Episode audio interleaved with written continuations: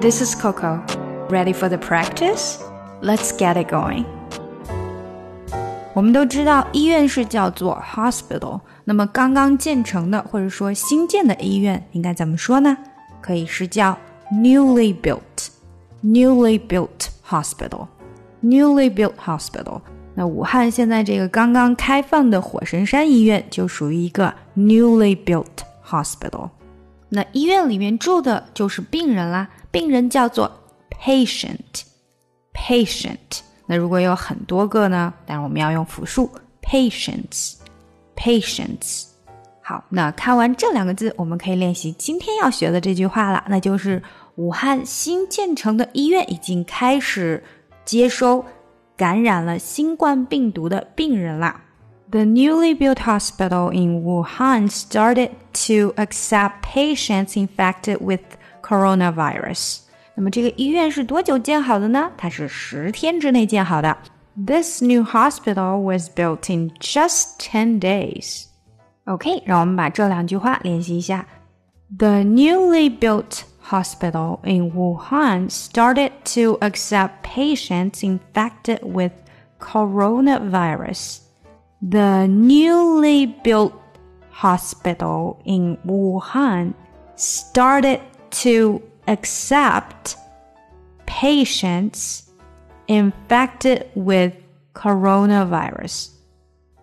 The newly built hospital, the newly built hospital, 这个 built 的没有它出来连到 hospital in Wuhan started to started to 变成了 started to，最后那个 ed 的音也没有发出来。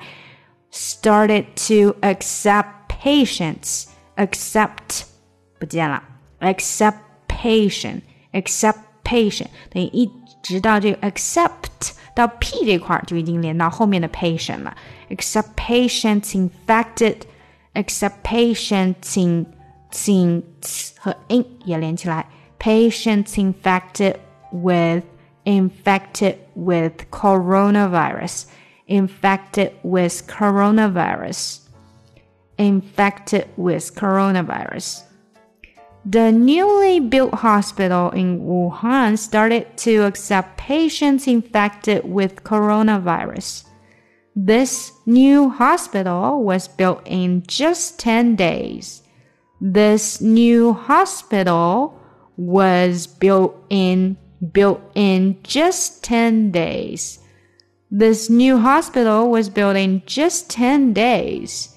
This new hospital was built in just 10 days. OK，把两句连起来吧。The newly built hospital in Wuhan started to accept patients infected with coronavirus. The new hospital was built in just 10 days.